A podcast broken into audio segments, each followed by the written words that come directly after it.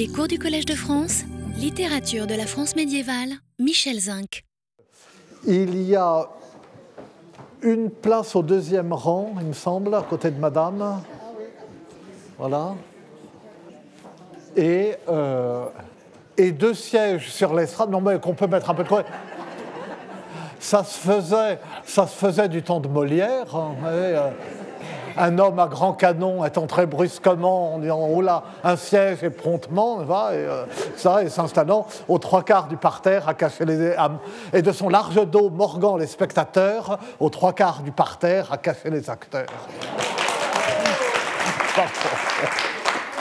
Bon, sur ces bonnes paroles et après euh, cet euh, exercice d'humilité à se caser, on.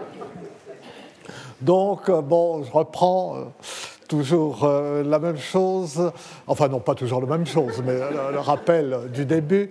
La, la société médiévale, société de l'honneur, société où chacun est soucieux de ne pas perdre la face, société où l'exhibition humiliante est un châtiment de justice et sur tous ces points semblables à la société antique comme à beaucoup d'autres sociétés à travers le monde, cette société médiévale est aussi une société en cela complètement différente de la société antique dont la religion fait de l'humilité une vertu. Si vous ne vous faites pas semblables à ces petits, vous n'entrerez pas dans le royaume des cieux. C'est pourquoi quiconque se rendra humble comme ce petit enfant sera le premier dans le royaume des cieux. Matthieu 10 18, 3, 4. Voilà. Une religion dont le Dieu incarné est un Dieu humble et qui se propose à l'imitation par son humilité, celle de sa naissance, celle de sa vie, celle de son enseignement, celle de sa mort. Mettez-vous à mon école, car je suis doux et humble de cœur, Matthieu 11, 29.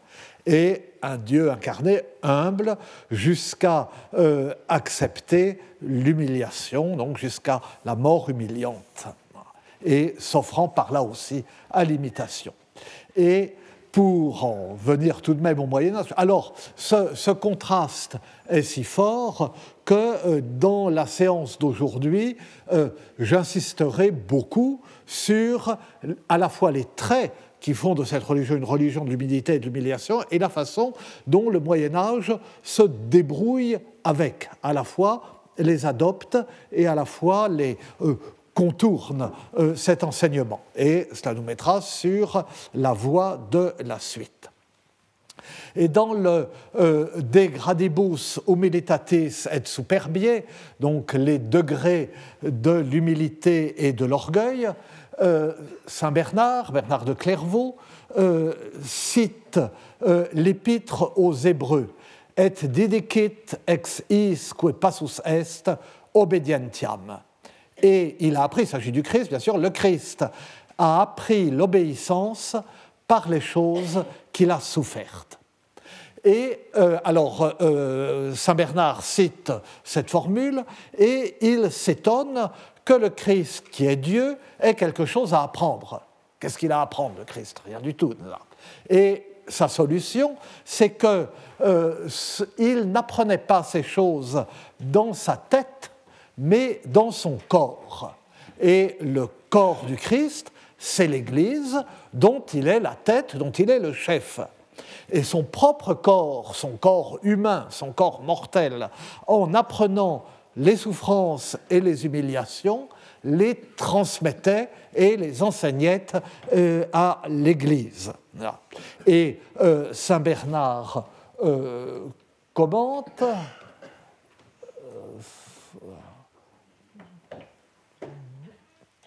Euh, nam illa mors illa crux opprobrias puta flagella que omnia caput nostrum Christus per transit quid aliud corporeeius id est nobis quam preclara obedientie documenta fuerunt En effet, cette mort, cette croix, les outrages, les crachats, les coups de fouet, toutes ces choses par lesquelles notre chef, le Christ, est passé, qu'ont-elles été d'autres pour son corps, c'est-à-dire pour nous, que des manifestations éclatantes d'obéissance? Mais le grand texte euh, sur l'humilité du Christ, sur lequel se fonde en somme une théologie euh, de l'humilité. Le texte qui inspire Saint Augustin et à travers lui, comme toujours, toute la tradition chrétienne, le texte qui fait le lien d'une part entre l'humilité du Christ et l'humilité des hommes qui sont invités à l'imiter, et d'autre part le lien entre l'humilité du Christ et l'humiliation de la croix, ce texte c'est le grand développement très connu de Saint Paul dans l'Épître aux Philippiens 2, 3, 11. Donc je ne lis que le début euh, en latin. Oh, euh, Nil per contentionem, neque per inanem gloriam, sed in humilitate superiores sibi in vicem arbitrantes. Donc ce, ce mot d'ordre qui n'est pas du tout un mot d'ordre antique, qui est un mot d'ordre peu de civilisation. Non pas feindre euh, l'humilité, non pas faire semblant, mais se penser vraiment euh, inférieur aux autres. N'accordez rien à l'esprit de parti, rien à la vaine gloire, mais que chacun, par l'humilité, estime les autres supérieurs à soi. Ne recherchez pas vos propres intérêts, mais plutôt que chacun songe à ceux des autres. Ayez entre vous les mêmes sentiments qui sont dans le Christ Jésus. Et alors, à partir de ces conseils, de ces prescriptions morales, en somme, le fondement théologique, lui, le Christ, lui, de condition divine, ne retint pas jalousement le rang qu'il égalait à Dieu, mais il s'anéantit lui-même prenant la condition d'esclave et devenant semblable aux hommes. S'étant comporté comme un homme, il s'humilia plus encore, obéissant jusqu'à la mort et à la mort sur une croix. Aussi Dieu l'a-t-il exalté et lui a-t-il donné le nom qui est au-dessus de tout nom, pour que tout, au nom de Jésus, s'agenouille au plus haut des cieux, sur la terre et dans les enfers, et que toute langue proclame de Jésus-Christ qu'il est Seigneur, la gloire de Dieu le Père. Alors vous voyez que Paul propose ici, si l'on peut dire, une théorie ou une théologie de l'abaissement du Christ, mais il justifie aussi que l'on puisse se glorifier dans la croix, comme il le dit lui-même, Galates 6, 14, se glorifier dans l'humiliation de la croix, supplice infamant des esclaves et des malfaiteurs, scandale pour les Juifs et folie pour les Grecs, comme il le dit dans le célèbre passage de la première épître aux Corinthiens, qui fait directement écho euh, à celui-ci. Mais ici, on voit, je vais citer, mais ici, on voit autre chose, qui est que, au-delà de l'humiliation de la croix, il y a cette gloire de la croix. Et il est tellement difficile d'accepter l'humiliation que le Moyen Âge, comme toute façon à toutes les époques, tout le monde va se précipiter sur la gloire qui suit, si j'ose m'exprimer ainsi. Et le passage de euh, l'épître aux Corinthiens, le voici seulement en français, le langage de la croix est folie pour ceux qui se perdent, mais pour ceux qui se sauvent, pour nous, il est puissance de Dieu. Car il est écrit, je détruirai la sagesse des sages et l'intelligence des intelligents, je la rejetterai. Isaïe 29, 14, c'est toujours Isaïe qui est invoqué dans ces euh, mouvements d'inversion de, des valeurs, en somme. Où est-il le sage? Où est-il le lettré? Encore Isaïe. Et là, Paul continue, où est-il le raisonneur de ce siècle? Dieu n'a-t-il pas frappé de, folie, excusez-moi la coquille, la sagesse du monde? Puisqu'en effet le monde, par le moyen de la sagesse, n'a pas reconnu Dieu dans la sagesse de Dieu, c'est par la folie du message qu'il a plu à Dieu de sauver les croyants. Alors que les Juifs demandent des signes et que les Grecs sont en quête de sagesse, nous proclamons, nous, un Christ crucifié, scandale pour les Juifs et folie pour les païens, mais pour ceux qui sont appelés, Juifs et Grecs, c'est le Christ, puissance de Dieu et sagesse de Dieu. Car ce qui est folie de Dieu est plus sage que les hommes, et ce qui est faiblesse de Dieu est plus fort que les hommes. Donc, l'abaissement que le Christ a accepté par les hommes et pour les hommes doit servir de modèle à l'abaissement que chacun doit s'imposer au regard des autres. C'est ce que dit euh, l'épître aux Philippiens. Cet abaissement est allé jusqu'à l'extrême de l'humiliation, celle de la mort infamante sur la croix, mais une humiliation que la résurrection a transformée en gloire. Alors ce retournement et vous le reconnaissez, il est absolument caractéristique de euh, la dialectique paulinienne, cette sorte de paradoxe constant s'il faut se glorifier, parlant de lui-même, s'il faut se glorifier, c'est de mes faiblesses que je me glorifierai. Euh, deuxième épître aux Corinthiens, à deux reprises, 11, 30, 12, 5 et 9. C'est quand je suis faible que je suis fort. Se glorifier dans les tribulations, Romains 5, 3. Se glorifier dans la croix, Galates 6, euh, 14, que j'ai déjà cité. Ce qu'il y a de fou dans le monde, voilà ce que Dieu a choisi pour confondre les sages. Ce qu'il y a de faible dans le monde, voilà ce que Dieu a choisi pour confondre ce qui est fort. Ce qui dans le monde est sans naissance et que l'on méprise, voilà euh, ce que Dieu a choisi. Premier épître aux Corinthiens 1, 27, 28. Euh, il faut euh, se faire fou pour devenir sage, car ce qui est folie aux yeux du monde est sagesse aux yeux de Dieu, nous venons de le voir. Et il y en a d'autres par référence à Luc 9, 48. Et il y en a d'autres exemples. Et ce retournement constant chez Paul a pour conséquence inattendue de finir par faire disparaître l'abaissement et l'humiliation dans la gloire à laquelle ils conduisent, comme il apparaît clairement dans la fin du passage de aux que je citais il y a un instant. Et ce sera, nous, allons le voir bientôt, l'attitude constante du Moyen Âge face au scandale de la croix et le moyen de rendre acceptable ce scandale de la croix par une civilisation de l'honneur. Mais l'humiliation ne se laisse pas si vite oublier. Je dis dans le, euh, fondement même de cette religion. D'abord, elle a sa place, et elle a, si on ose dire, sa place d'honneur. Tout à la fin, en une phrase plus ample que les précédentes, dans le retournement des valeurs initiales euh, que constituent les béatitudes. Les béatitudes qui, dans la suite des évangiles, se trouvent au début c'est dans le premier, enfin c'est aussi dans Saint Luc, mais ça apparaît chez Saint Matthieu tout au début, c'est le tout début de l'enseignement du Christ, et c'est sur ces béatitudes que s'ouvre le euh, sermon euh, sur la montagne. Et donc, dans le premier évangile, en prologue, enfin l'évangile que traditionnellement on place en tête, en prologue au sermon sur la montagne, en Matthieu 5, c'est-à-dire bien avant la passion, hors de toute référence à elle, bien avant les premières euh, annonces de la Passion, euh, il y a ce renversement des valeurs, bienheureux les pauvres, bienheureux, etc., et euh, qui se termine par cette phrase plus ample au lieu de euh, bienheureux les pauvres, le royaume des est à eux, bienheureux euh, les miséricordieux, ils obtiendront miséricorde, bienheureux les cœurs purs, ils verront Dieu, etc. Chaque fois, le balancement est très bref, mais à la fin, rhétoriquement, la phrase euh, prend de l'ampleur. Heureux êtes-vous quand on vous insultera, qu'on vous persécutera et qu'on dira faussement contre vous toutes sortes d'infamies à cause de moi donc, euh, dès le début, hein, euh, euh, cette bénédiction de l'humiliation est affirmée.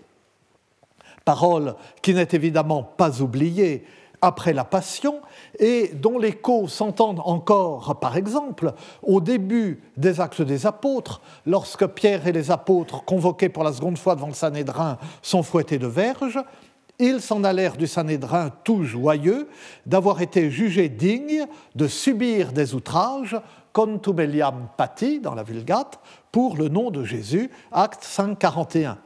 Ou encore, et sous la forme même d'une béatitude dans la première épître de Pierre, heureux si vous êtes outragés pour le nom du Christ, si exprobramini nomine Christi, beati eritis. 1 Pierre 4, 14. S'agissant de la passion elle-même, il y a enfin, non pas un renchérissement car en droit ils viennent avant, mais la position, si je puis dire, des évangiles est différente de celle de Paul. Euh, les évangiles ne théorisent pas comme Paul, ne fondent pas sur la passion une théologie hein, de euh, l'incarnation et de la rédemption. Les évangiles, donc, si je puis dire, ne se permettent pas d'escamoter aussi vite l'humiliation au profit de la gloire. Et vous savez que le récit qui est, extrêmement détaillé et, ne prend, et prend bien soin de ne passer sous silence aucun outrage. Le soufflet, enfin, si on réunit ensemble les synoptiques et Jean, le soufflet du garde euh, à la réponse que Jésus fait au grand prêtre. C'est comme ça qu'on quand tu parles au grand prêtre. Euh, le prisonnier trimballé de la maison du grand prêtre au tribunal du procurateur, puis chez Hérode, puis de nouveau chez Pilate, exhibé devant la foule, montant au calvaire, les moqueries et les coups des soldats, qui l'humiliation de la royauté dérisoire, du manteau de pourpre, du sceptre de roseau et de la couronne d'épines, les moqueries d'Hérode, euh, auxquelles il refuse de répondre, et Hérode se moque de lui les insultes euh, de ceux qui voient Jésus en croix, euh, celles des larrons crucifiés avec lui, les deux larrons dans Saint Matthieu, l'un des deux, le mauvais, c'est Luc. Et euh, euh, la résurrection, les apparitions du Christ ressuscité ne sont pas traitées et de très loin avec un tel détail. Si vous prenez même en volume le volume du récit de la passion dans les évangiles et ce qui se passe après, ce qui est pourtant l'essentiel, la résurrection du Christ, il n'y a pas de comparaison. En particulier chez Marc, l'évangile le plus court, le plus brut de décoffrage, si je puis dire. Hein. eh bien, euh, après la Passion, il y a ce très court chapitre 16 dont la moitié est occupée par les, saintes femmes au tombeau. Et puis ensuite, il y a quelques lignes sur les, apparitions. Donc vraiment, euh, euh, on insiste. Et plus encore, la volonté de mettre en évidence l'humiliation du crucifié se manifeste dans la construction littéraire euh, de euh, Matthieu et de Marc, et chez Jean brièvement avec la tunique sans couture jouée au dé. Dis la construction, la construction littéraire parce que ces deux évangiles scandent le récit de la Passion par des emprunts, qui sont soit des allusions, soit des citations, des emprunts au psaume 21.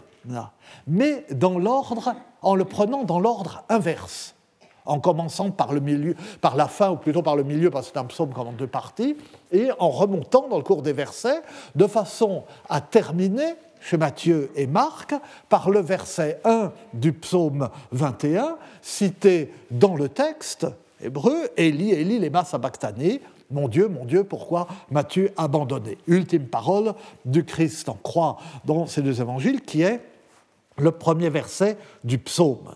Et encore une fois, la citation est reproduite littéralement et scrupuleusement dans la langue originale avant d'être traduite. Et alors, on voit, vous voyez, euh, si on suit le déroulement euh, de la Passion, enfin à partir de l'arrivée au calvaire, il y a d'abord le partage des vêtements par tirage au sort. Le Christ est dépouillé de ses vêtements, maintenant sont tirés au sort dans Matthieu, dans Marc euh, et chez Jean aussi. Et ça, c'est le verset 19 du psaume 21. Il partage entre mes habits et tire au sort mes vêtements. Puis, le crucifiement lui-même et la, situation, la position, ensemble, du Christ sur la croix. Ça, c'est le verset précédent. Ce sont les versets 17-18 du psaume 21. Des chiens nombreux me cernent, une bande de vauriens m'entoure, comme pour une bande de vauriens m'entoure, comme pour déchiqueter mes mains et mes pieds. Je peux compter tous mes os, les gens me voient, ils me regardent. Ah. L'agonie et la soif. Euh, Matthieu 27, 34, Marc 15, 36, et encore une fois, et Jean, là encore, 19-28, et dans l'évangile de Jean, c'est même le dernier mot, euh, la dernière parole du Christ en croix, pour parler comme Bach. Ah, Sitio, j'ai soif. Ah, bon. et, euh, ça, la soif de l'agonie, euh, ce sont les versets 15-16, donc on remonte là encore du psaume 21, Comme l'eau, je m'écoule et tous mes os se disloquent. Mon cœur est pareil à la cire. Ils font au milieu de mes viscères. Mon palais est sec comme un tesson et ma langue collée à la mâchoire. Les moqueries des spectateurs, qui sont, alors euh, voilà, cette insistance sur l'humiliation, ces moqueries des spectateurs sont rapportées très longuement par les trois évangiles synoptiques. Euh, Matthieu 27, 39, 44, Marc 15, 29, 32, Luc 23, 35, 39.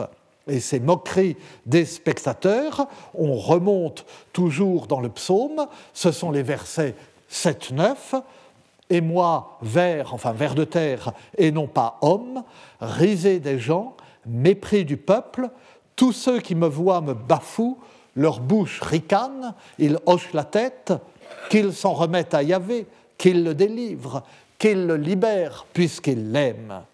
Eh bien cela, c'est repris textuellement euh, dans l'évangile de Matthieu 27, 43. Il a compté sur Dieu, que Dieu le délivre maintenant s'il s'intéresse à lui, disent les gens qui assistent à la crucifixion. Et enfin, le psaume, ayant été, donc après avoir parcouru tout le psaume à rebours, on en vient au verset 1, Mon Dieu, mon Dieu, pourquoi m'as-tu abandonné? Dernière parole du Christ chez Matthieu et Marc.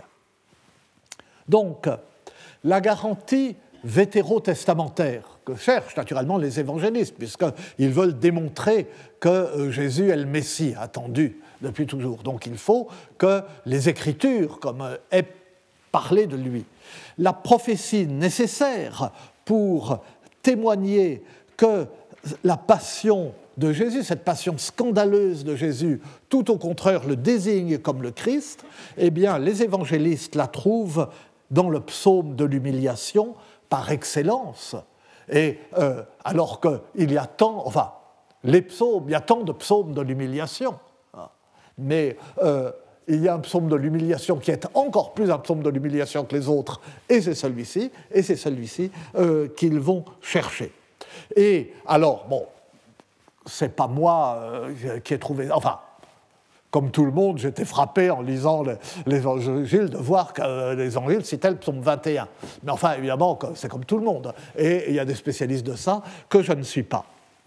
Et le fait mais le fait a immédiatement paru tellement important que la Bible massorétique a modifié le texte du psaume 21 pour qu'il ne puisse pas euh, l'appliquer à la passion. Vous savez que dans la tradition de la Bible hébraïque, euh, euh, il y a eu une sorte de toilettage, de, de, mise à jour de la Bible au premier siècle après Jésus-Christ. C'est la Bible dite massorétique qui est, depuis, la Bible hébraïque qui fait autorité. Mais nous avons, outre des fragments nous avons un témoignage complet, euh, bien qu'un peu indirect, sur ce qu'était la Bible avant cette révision, c'est la traduction des Septante, puisque la Bible grecque supposée traduite dans une île près d'Alexandrie par 70 euh, sages. Euh, cette, cette, traduction grecque de la Bible remonte au début disons, du IIIe siècle avant Jésus-Christ, donc bien avant, vers 270 euh, avant Jésus-Christ. Et le texte du psaume 21 des, de l'évangile, des évangiles, si vous voulez, est comme garanti par le texte de la Septante. Et dans la Bible massorétique, ce texte de euh, ce psaume est appliqué à Esther. Et euh, il sent, alors c'est pas moi qui le dis, il y a eu un, livre extrêmement intéressant dirigé par Gilles Dorival, David, Jésus et la reine Esther, recherche sur le psaume 21, euh, chez euh, Peters en 2002, qui, qui, qui, montre cela. Mais en montrant cela, cela montre aussi que tout de suite, dans cette rivalité euh, euh, interreligieuse et à l'intérieur de la même religion, encore à ce moment-là, eh bien, euh, tout de suite, on a vu l'importance de ce psaume 21.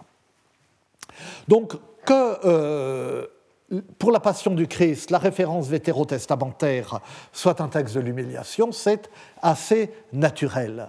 Mais il n'y a pas que cela. Euh, il y a ce que, à quoi je faisais allusion, ce dont j'ai parlé déjà la dernière fois, il y a ce passage au début euh, euh, des actes des apôtres, que lit le, le, général eunuque de la reine Candace lorsque Philippe, à l'invitation de l'ange, rattrape son char, le passage d'Isaïe sur le serviteur souffrant, comme une brebis, il a été conduit à la boucherie, comme un agneau muet devant qui le ton, ainsi il n'ouvre pas la bouche. Dans son abaissement, la justice lui a été déniée. Acte 8, 32, 33, et c'est euh, Isaïe 53, 7, 8. Et euh, la question, euh, je le disais, la question de l'eunuque à Philippe qui lui demande s'il comprend ce qu'il lit est Je t'en prie, de qui le prophète a-t-il dit cela? De lui-même ou de quelqu'un d'autre? Et la suite. Philippe prit alors la parole et, parlant de ce texte de l'Écriture, lui annonça la bonne nouvelle de Jésus. Acte 8, 35. L'eunuque, convaincu et converti, demande à être baptisé au premier point d'eau devant lequel il passe, et, euh, et voilà. Le prophète parle-t-il de lui ou d'un autre? Partant de ce texte de l'Écriture, il lui annonça la bonne nouvelle de Jésus. Il est clair que Philippe explique qu'Isaïe ne parle pas de lui, mais du Christ à venir et de sa passion, et qu'il explique toute la foi au Christ à partir de ce texte de l'abaissement et du déni de justice de l'humiliation et du déni de justice, et qu'il l'explique de façon assez convaincante pour convertir sur l'heure euh, son interlocuteur. Donc, vous voyez, on dirait que j'ai été trop long, mais euh, euh, j'ai fini là-dessus. Du côté de Paul, une dialectique très construite de l'humilité, de l'humiliation et de la gloire. Euh, prescription morale, il faut être humble, parce que le Christ a été humble jusqu'à l'humiliation, mais cette humiliation est devenue sa gloire. Parvenir à la gloire par l'humilité et l'humiliation. Du côté des évangiles et du début des actes des apôtres, ben, c'est la même chose, puisque les actes des apôtres s'attribuent eux-mêmes à Luc, pas, et se présentent comme la suite de l'évangile de Luc. Du côté des évangiles et du début des actes, la contemplation de l'humiliation même est une sorte de focalisation sur l'humiliation. Alors évidemment, la pensée médiévale s'est développée dans la première direction, du côté de la dialectique de l'humiliation et de la gloire, en se raccrochant à cette gloire, sinon que reste-t-il Mais tout de même, euh, la liturgie de la Semaine Sainte, liturgie médiévale, est consacrée tout entière à la contemplation de l'humiliation du Christ. Elle intègre dans ses lectures le passage du serviteur souffrant. Elle lit, dans l'ancienne liturgie, chaque jour l'un des récits euh, de euh, la Passion. Et la contemplation de l'humiliation du Christ est présentée dans de nombreux traités de dévotion, même dans la, euh, banalité des traités de dévotion et de spiritualité euh, médiévaux, c'est euh, de présenter la contemplation d'humiliation du Christ comme un exercice spirituel qui doit conduire, justement, une méditation qui doit conduire à la contemplation. Et euh, nous avons vu tout à l'heure euh, la méditation brève mais intense que euh, cette contemplation d'humiliation du Christ inspire à Saint Bernard dans son traité sur l'humiliation. Et la focalisation contemplative sur l'humiliation n'a pas été absente de certains mouvements ascétiques ou mystiques, de l'élan des réformateurs monastiques euh, de euh, la fin du XIe et du XIIe siècle, sous la, devise euh, Nudus nudum Christum sequi, suivre nu le Christ nu, ou l'injonction Nudus nudum Christum sequere, suit, enfin l'impératif du, verbe déponent, suit nu le Christ nu. Et ce mot d'ordre désigne, au-delà de la nudité métaphorique de la pauvreté évangélique la nudité physique de la croix. Et c'est bien en allant jusqu'au bout, dans sa naïveté, si on peut dire, de laïc non instruit, euh, qu'ira euh, François d'Assise, qui euh, se met tout nu sur la place d'Assise pour distribuer ses vêtements au monde, pauvreté, humiliation de la nudité. Et bien entendu, nous aurons l'occasion de revenir sur l'humilité monastique et sur le lien qu'établit Saint François entre humilité, humiliation et béatitude. Et euh, André Vaucher, euh, au séminaire, nous en parlera euh, certainement beaucoup mieux que je ne pourrais le faire. Donc, d'un côté, il y a bien cette focalisation sur l'humiliation dans la liturgie, dans la méditation spirituelle, dans l'organisation même des mouvements religieux. D'un autre côté, euh, la gloire de la résurrection, encore une fois, n'a pas seulement effacé l'humiliation de la croix, elle a vite rendu la croix glorieuse. La croix est devenue l'insigne du christianisme. Donc on se revendique euh, de la croix. La croix est consacrée, alors au prix d'un glissement et d'une incompréhension d'ailleurs, mais elle est consacrée dans son efficacité victorieuse par le In Oxigno Vinces annoncé à Constantin euh, avant la bataille du pont Milvius en 312. Tu vaincras par ce signe, bien que la vision n'ait pas été celle de la croix, mais celle des deux lettres qui euh, héros, les euh, premières lettres du mot Christ. Et Saint Augustin écrit Exaltatus in cruce cum humiliaretur, sed humiliatio ilius non potuit nisi alta esse. Il a été élevé sur la croix. Alors là, on entend le, rhéteur, le professeur de rhétorique et de littérature qu'était saint Augustin, ce qu'il avait été. Il a été élevé sur la croix alors même qu'il était humilié, mais son humiliation n'a pu être que haute, donc cette sorte de dialectique de Être élevé sur la croix, c'est une humiliation, mais cette humiliation n'a pu être euh, euh, que haute. Euh, humiliatio ilius, avec le caractère emphatique du il est, quelqu'un comme lui, l'humiliation ne pouvait être que haute. Et du coup, les représentations euh, médiévale, vous savez, ces représentations si fréquentes, en particulier euh, à la fin du Moyen Âge, du Christ ressuscité revenant des enfers en entraînant à sa suite la multitude de ceux qu'il en a libérés, le montre portant euh, une oriflamme blanche marquée d'une croix rouge.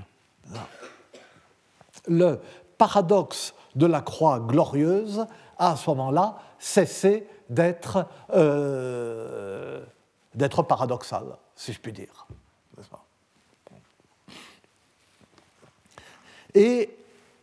J'en donne euh, un, enfin, je m'attarde un instant sur un exemple de euh, ce retournement. Un exemple euh, auquel j'ai déjà fait allusion, je crois, la dernière fois ou la fois d'avant. c'est une œuvre carolingienne, le De Laudibus Sancte Crucis, donc louange de la Sainte Croix ou gloire euh, à la Sainte Croix de Raban mort, Raban, R-A-B-A-N, mort, M-A-U-R, euh, Raban mort, qui est œuvre qui a connu au Moyen Âge un immense succès et dont le titre même dit cette métamorphose de l'humiliation euh, en gloire. Et donc ce Raban mort a été qui a vécu euh, euh, longtemps, pour l'époque de 780 à 856, a été euh, abbé de Fulda et plus tard archevêque de Mayence. Et son ouvrage mérite d'être présenté en quelques mots qui seront très, très insuffisants parce que c'est un ouvrage extraordinairement complexe et en même temps je ne vais pas être trop long. C'est un recueil de calligrammes donc bien avant Apollinaire. C'est-à-dire, euh, c'est un recueil de poèmes figuratifs ou partiellement figuratif. Je vais vous en montrer des exemples. Le fond de chaque page sont des pages de format carré et le fond de chaque page est entièrement rempli par un texte continu qui forme comme le fond de page et qu'on peut lire. Et sur ce texte se détache un dessin chaque fois. Et ce dessin délimite à l'intérieur du texte de fond, euh, comme par un effet de mots croisés, un autre texte.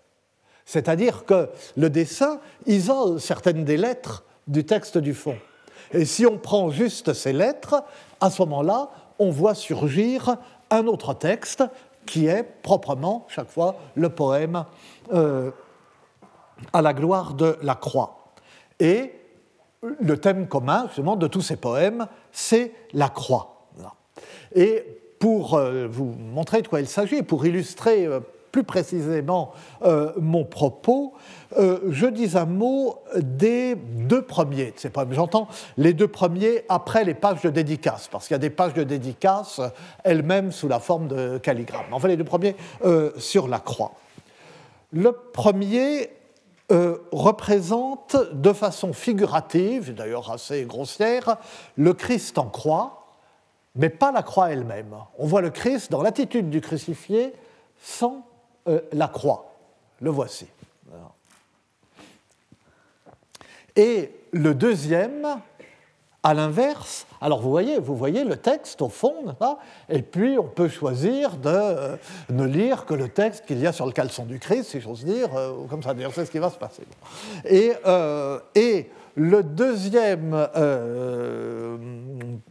dessin, si vous voulez, à l'inverse, ne représente que la croix et de façon presque abstraite, sous la forme de deux fines lignes médianes ne comptant qu'une lettre dans leur largeur et divisant le carré en quatre carrés égaux. Voici. Alors, c'est par celui-ci que je commence, parce que le poème qu'il révèle est caractéristique des louanges à la gloire de la croix. Dans les deux lignes qui forment euh, cette croix, on lit, enfin vous me pouvez, je ne sais pas si c'est, enfin bon, vous me faites confiance, enfin vous me faites confiance ailleurs, je cite tout cela, oui, euh, je dois le dire, je cite tout cela, et euh, il y a naturellement, euh, ce texte a été édité bien des fois, reproduit, très connu, très étudié. Mais il y a eu récemment un livre excellent, et dans une nouvelle excellente collection, le livre de Michel Jean-Louis Perrin, l'iconographie de la gloire à la Sainte Croix de Raban Mort, chez Brepols, 2010, et c'est le premier volume d'une collection lancée par Christian Eck qui s'appelle Répertoire iconographique de la littérature du Moyen Âge et euh, qui est, enfin dans son projet, c'est le premier volume, une très belle euh, collection. Et d'ailleurs, l'ouvrage de Michel Jean-Louis Perrin euh, sera présenté à l'Institut de recherche et d'histoire des textes cet après-midi même. Et les, citations euh, que je fais, enfin les, transcriptions et les traductions, quelquefois je les change un petit peu, mais enfin, euh, viennent en gros, de, enfin, les transcriptions viennent de cet ouvrage, les reproductions, euh, les deux reproductions que je vous ai montrées, et en général les traductions. Donc, je, comme je reviens donc à la, au second à la seconde image poème, celle où il y a cette croix euh, abstraite, peut-on dire, et euh, dans les deux lignes de la croix, on lit le poème suivant, le poème que voici, O crux quae summi es noto dedicata tropeo, ô croix consacrée au trophée illustre du Très-Haut, ô crux que Christi es caro benedicta triumpho, ô croix chair bénie par le triomphe du Christ. Ça, c'est les deux barres de la croix. Et euh, dans le euh, carré, oui, je ne l'ai pas mis, enfin, dans le carré qui entoure et qui forme la bordure extérieure de la page, cette bordure grise euh, de la page, on lit Ô crux que excellis toto et dominaris Olympo, ô croix, tu dépasses et domines l'Olympe entier. Et alors, euh, et puis, enfin, j'arrête là parce que, vous voyez, euh, cette, cette anxiété d'assurer vraiment le triomphe et la gloire de la croix, et pour quelqu'un comme Raban Mort, qui est cultivé, qui est de ces euh, humanistes carolingiens, naturellement, la grande référence, le point de comparaison, c'est toujours euh, l'Antiquité euh, païenne et la littérature païenne. Et alors, la croix, c'est encore mieux que l'Olympe, encore plus haut que l'Olympe, encore plus glorieux que l'Olympe. Et donc, euh, cette inversion des valeurs est totalement euh, oubliée. Donc, au crux excellis toto et dominaris. Euh, ah ben si, attendez. Voilà, si, si, je l'ai. au crux, que dederas rupto plebem ire ab averno. Au croix, tu as permis au peuple de sortir de l'averne que tu as brisée. Ô crux, dux misero latoque redemptio mundo, ô croix guide pour le monde malheureux et vaste, ô crux, vexellum sancto et pia cautio saeclo, ô croix, étendard et euh, pieuse protection pour le monde que tu sanctifies et euh, la croix comme étendard, vous connaissez le vexilla regis, euh, c'est euh, quelque chose qui frappera l'imaginaire médiéval. Donc, bon, alors, c'est pas une poésie très, très inspirée, hein, mais tout, tout, le recueil est de cette facture. Et c'est ça, une série de vers pour un peu disparate et dissocié, puisque le, le, calligramme même euh, euh, ne favorise pas l'enchaînement euh, des idées ni des vers. Et je vois donc cette, là, cette admiration devant la, devant la gloire. Alors, je reviens au poème qui est contenu dans l'illustration figurative qui précède celle de la croix abstraite, c'est l'illustration figurative, qui est donc le euh, premier de euh, ces poèmes. Ce, euh, ce Christ, les bras en croix, mais sans la croix. Les vers qui, je le rappelle, ne se succèdent pas sur la page, mais doivent être cherchés en divers endroits du dessin, là, dans les bras, le long des bras du Christ, dans son auréole, etc. Eh bien, euh, ces vers forment un ensemble encore moins euh, cohérent. Et euh, on lit, par exemple, Dextra deisum me cuncta creavit Jesus, Jésus a créé toute chose par la droite du Très-Haut, et là on le voit, le lit dans ses bras, n'est-ce pas? Il a les bras étendus donc les bras du supplicié, mais ces bras étendus du supplicié deviennent les bras du Créateur. Et la gloire apparaît tout de suite derrière le supplice.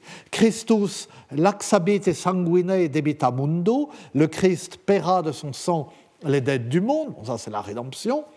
In cruce sic positus, desolvens vincla tyrannie, placé ainsi sur la croix, il nous délivre des chaînes du tyran, c'est-à-dire du diable mais on lit, et puis ça, ça, continue, n'est-ce pas, je ne cite pas tout, mais on lit aussi Veste quidem paroi ictegitur qui continet astra, atque solum palmo claudit ubique suo.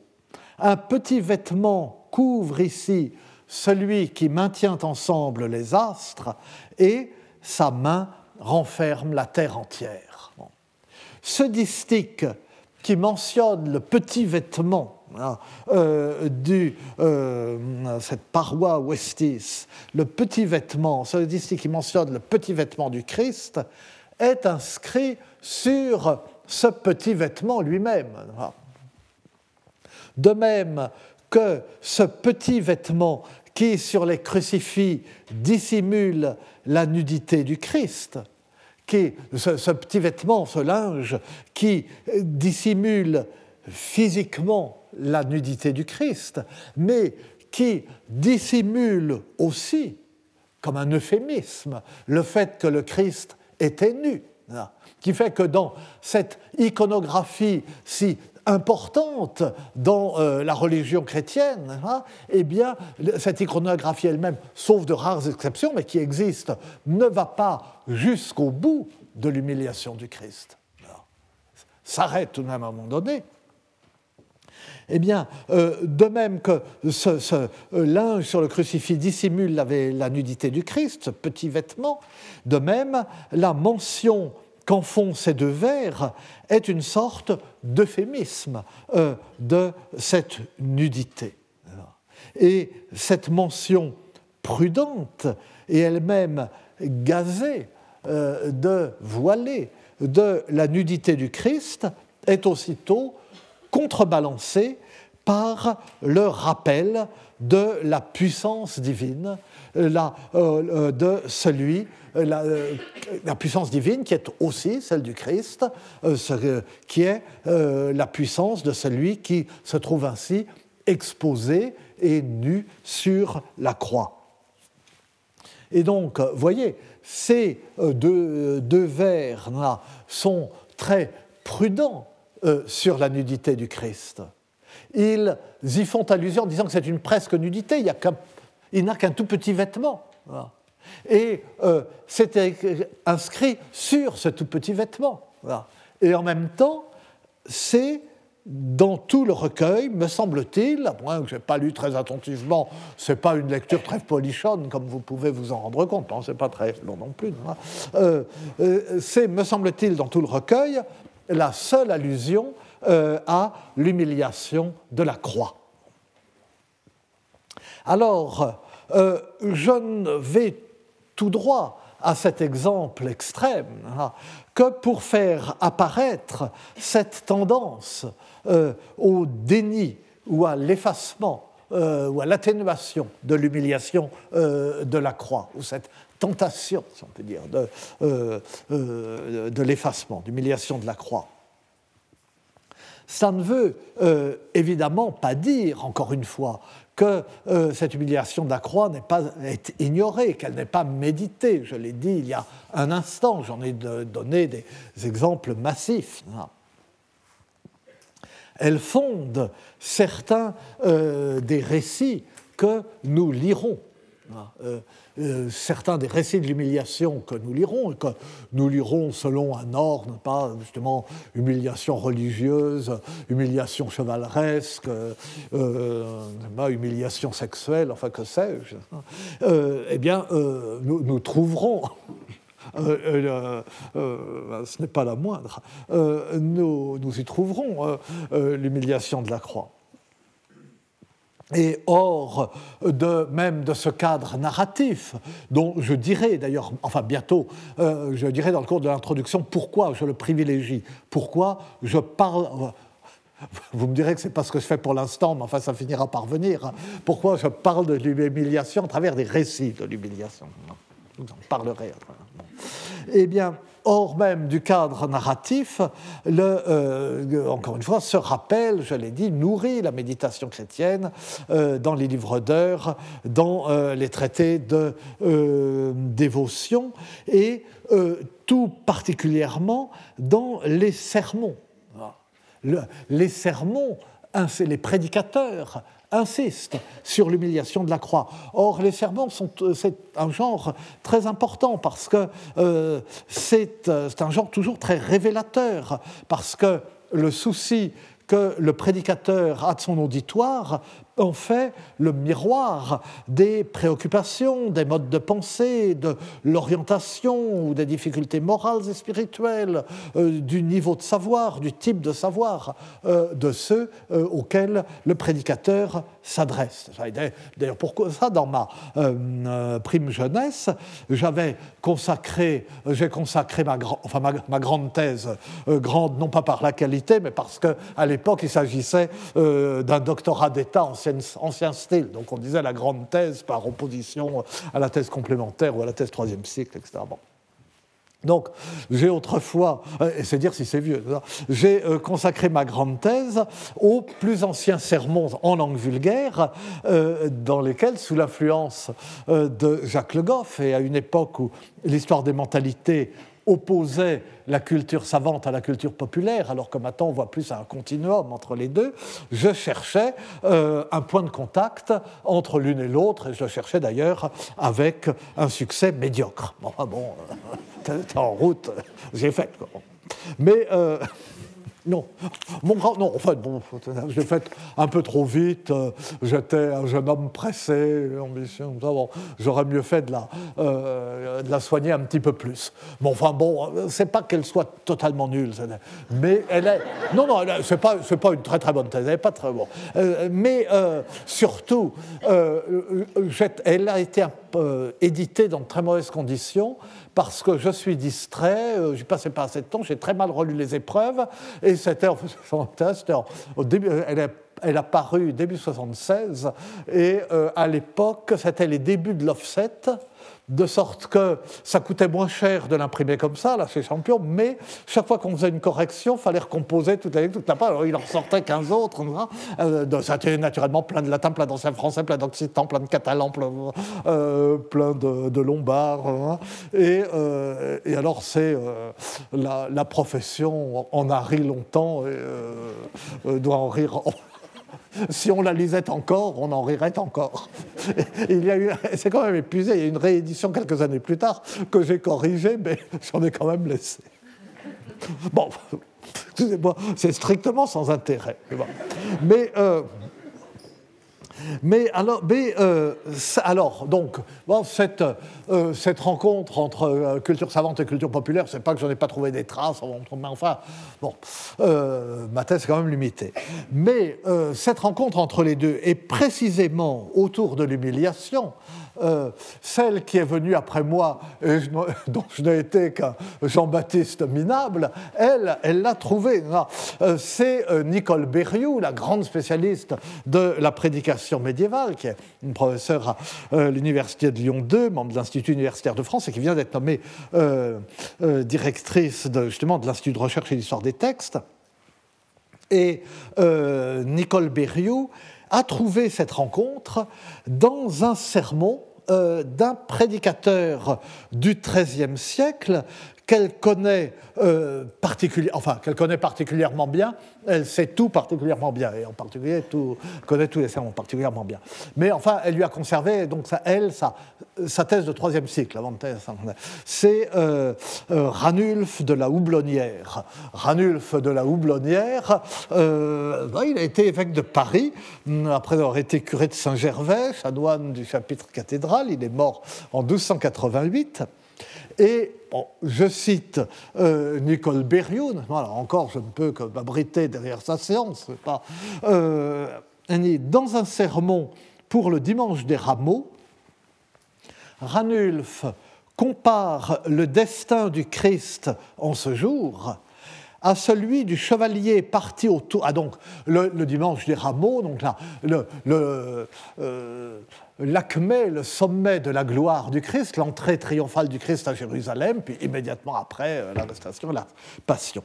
Donc Ranulf compare euh, le, euh, et le dimanche des rameaux, c'est ce dimanche où la liturgie prévoit deux évangiles. Hein. Il y a l'évangile de l'entrée à Jérusalem, et puis après, euh, la lecture de la Passion. Maintenant, c'est, euh, euh, on tourne avec les trois synoptiques. À l'époque, c'était toujours Matthieu, le dimanche des rameaux. Donc, donc, dans ce contexte, Ranulf, qui prêche le dimanche des rameaux, compare le destin du Christ en ce jour à celui du chevalier parti au tournoi en grand apparat et qui s'en retourne en fuyant, l'épée basse, comme dut le faire le Christ dans la honte et la confusion des souffrances qui marquèrent la fin de son tournoi sur terre jusqu'à la crucifixion. Et là, je cite euh, Nicole Berrioux. Euh, et alors, cette euh, comparaison qu'emploie Ranulf de la Houblonnière est tout à fait remarquable, puisque elle tire sa force du par... Enfin, elle est remarquable et puis elle me fait plaisir parce qu'elle me conforte d'une certaine façon, parce qu'elle tire sa force du paradoxe qui est mon point de départ, la confrontation d'une société de l'honneur et d'une religion de l'humiliation. La passion du Christ est comparée à la situation la plus humiliante que connaisse la société chevaleresque. Partir tout faraud au tournoi et se couvrir de honte publiquement, dans cette circonstance tellement publique, avec les dames qui assistent, etc., euh, au, tournoi. Et pour prendre euh, la, la, pleine mesure des ouvrages subis par le Christ, il faut donc les comparer au déshonneur chevaleresque.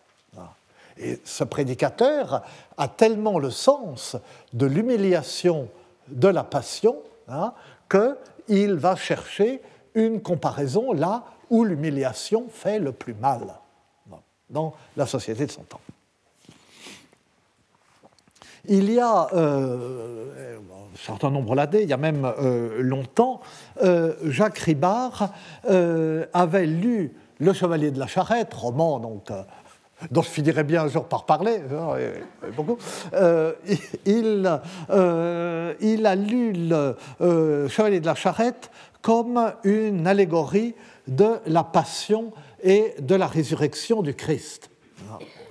Et euh, donc, euh, la Passion de Christ, le chevalier raillé, humilié dans la charrette, qui franchit le, pont de la mort, l'eau courant, enfin l'eau étant la, pas formellement courante, l'eau étant la limite de l'autre monde dans la mythologie celtique, comme on ne cesse de le répéter, hein, franchissant sur le, part de façon douloureuse au prix d'un martyr par le pont de l'épée, Hein, en se blessant les mains et les pieds, et puis etc.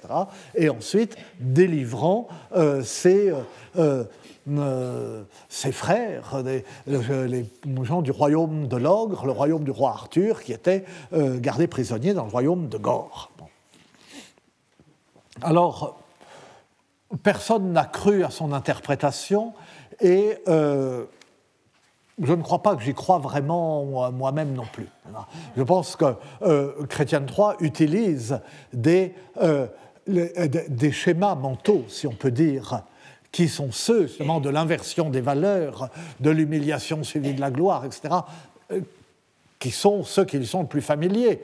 Et quoi de plus familier que la, la, passion et la résurrection du Christ Mais je ne crois pas qu'il ait écrit un roman allégorique. Mais et euh, je m'arrêterai euh, là-dessus parce que sous couleur d'humilité agressive, je suis, euh, je, vis, je suis très vaniteux. Hein. J'ai pu paraître là parce que je maîtrise toujours mal mon temps et qu'il faut bien s'arrêter quelque part quand l'heure est finie. J'ai trouvé dans un sermon français du XIIIe siècle, un sermon inédit naturellement, sur les noces de Cana, une comparaison euh, entre le martyr euh, de Sainte Agnès et le franchissement du pont de l'épée par Lancelot. Et pour tout de même avoir un petit avant-goût du chevalier de la charrette avant le chevalier de la charrette, et pour me faire pardonner de vous ennuyer avec euh, les, sermons comme ça, ce prêchi-prêcha ces sermons du père Goupillon, au lieu d'en venir à la littérature du Moyen-Âge, eh bien, euh, je m'arrête, je fais de nécessité vertu, et je m'arrête sur cette comparaison si parlante, sur laquelle, naturellement, je reprendrai. Je vous remercie. Retrouvez tous les contenus du Collège de France sur www.colège-2-france.fr.